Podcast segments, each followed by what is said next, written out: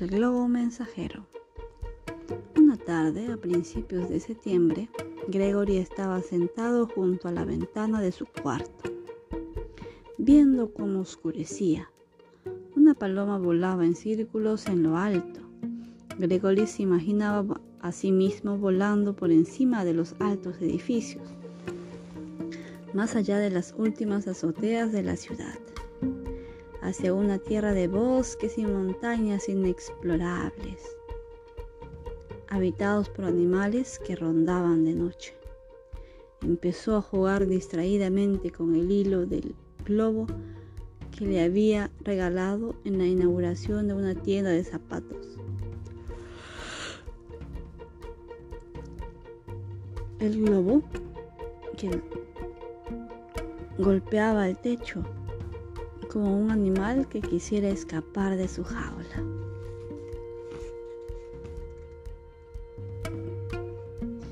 ¿Qué tan alto llegaría si lo dejaría salir por la ventana? pensó. ¿Bajaría alguna vez? ¿Podría volar a otro país? Gregory vació el cajón de su escritorio sobre la cama, tomó una tarjeta blanca y anotó su nombre y dirección. Luego le hizo un agujerito, insertó el hilo del globo y lo anudó con fuerza. Entre el montón de objetos, Gregory encontró un boleto de entrada al Museo de Historia Natural. Lo pegó al reverso de la tarjeta. Pensó que si alguien encontraba el globo, sabrá algo sobre él. Gregory abrió la ventana y soltó el hilo que sostenía en sus dedos. El globo se elevó como si un cordón invisible lo jalara hacia el cielo. Subió más y más hasta convertirse en un puntito plateado entre las nubes y después desapareció. ¿Ya llegó alguna respuesta? Le preguntó Tommy un viernes a la salida de la escuela. Gregory negó con la cabeza, sin levantar la vista del suelo. Ya habían pasado tres semanas. Estaba seguro de que su globo se había desinflado y había terminado sobre algún techo o enredado en alguna antena de televisión. Caminaron en silencio hasta el edificio donde vivía Gregory. Esa era una de las cosas que Gregory le gustaban más, que más de su amigo. A Tommy no le importaba que la otra persona no tuviera ganas de hablar. Gregory buscó la llave de la entrada en su mochila y dijo, te apuesto que a la señora Nelson está dormida en el sofá. La señora Nelson cuidaba a Gregory hasta que su mamá llegaba de Rosa Roja, el restaurante donde trabajaba.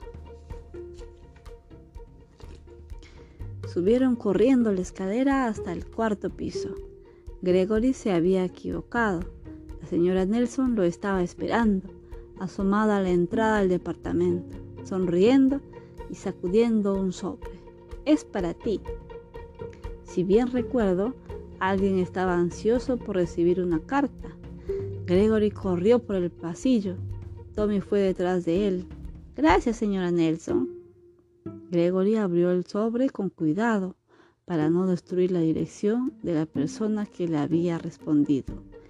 Es la tarjeta que envié con el globo. La volteó, tenía un nombre escrito atrás. Clarence Mayfield. Debajo del nombre, alguien había pegado una especie de planta.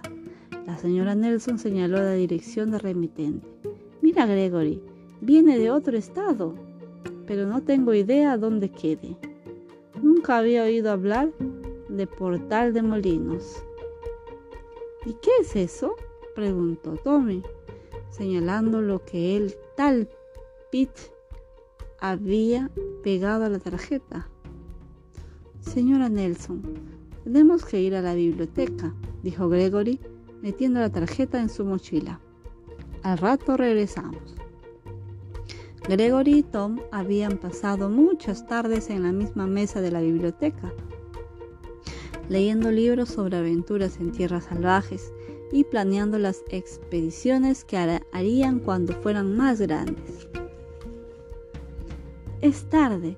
La señora Womble, su bibliotecaria, dejó caer un enorme atlas frente a ellos.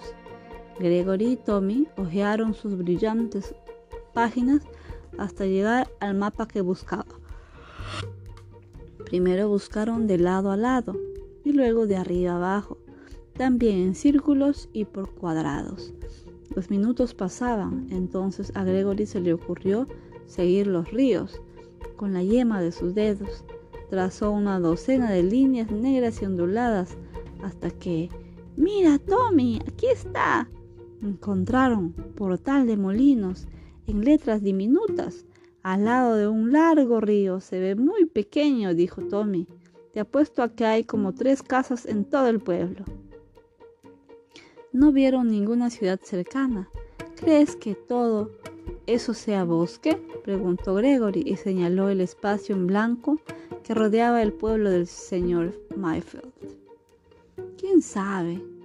¿Por qué te habrá mandado una planta? Tal vez sea una pista. Vamos a mi casa a seguir investigando, Greg, y aprovechamos para comer algo. Me muero de hambre. Gregory llevó el enorme atlas hasta el mostrador de la bibliotecaria. Gracias, señorita Womble. De nada, Gregory. ¿Ya pudiste hacer el nudo simple? preguntó Tommy a Greg. Gregory bajó su mochila y sacó un libro. Nudos que todo explorador debe conocer. No, pero ya casi lo logro. Buscó la página. ¿Y el haz de guía?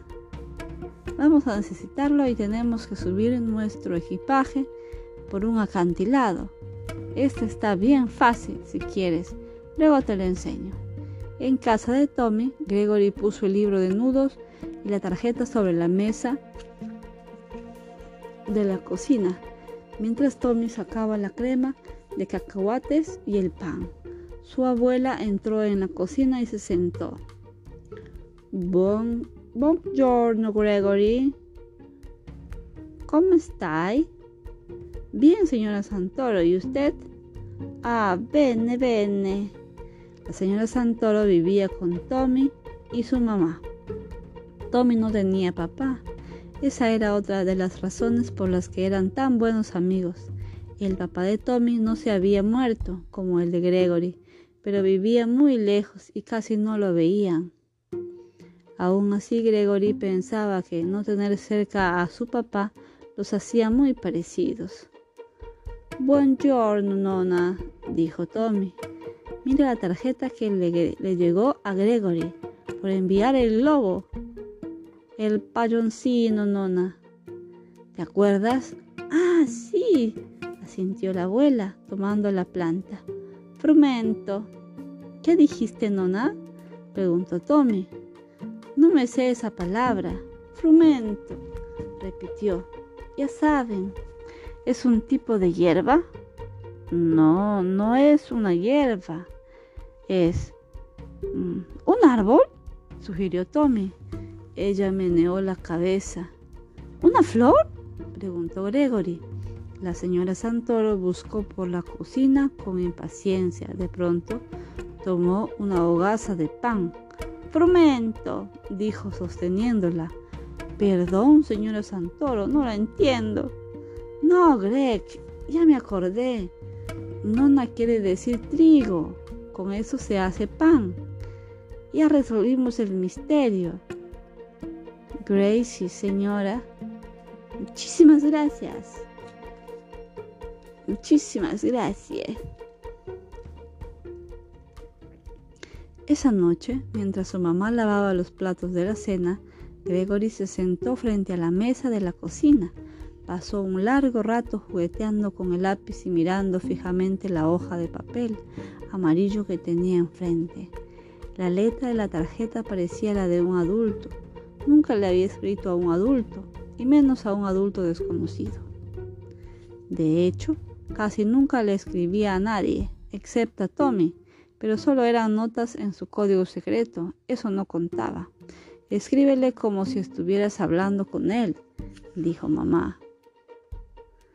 Eso no ayudó mucho. Gregory se ponía nervioso cuando había cuando debía hablar con personas a quienes no conocía. Haz como si estuvieras hablando con Tommy, le aconsejó mamá. Entonces Gregory empezó su carta. Estimado señor Mayfield, Pete, gracias por el trigo. ¿Es usted granjero? Mi amigo Tommy y yo encontramos su pueblo en un mapa. Se ve muy chiquito. ¿Vive cerca de un bosque? ¿Por qué no le cuentas al señor Mayfield sobre tu colección de piedras o sobre tus plantas y tus hormigas? Gregory pensó que al señor Mayfield seguro no le interesaría estas cosas, pero tenía que escribir algo más. Me gusta investigar sobre plantas y animales. Planté una semilla de toronja y ya salió una planta. También tengo una granja de hormigas y estoy ahorrando para comprarme una pecera. Saludos, Gregory Keppel. Gracias, nos encontramos mañana.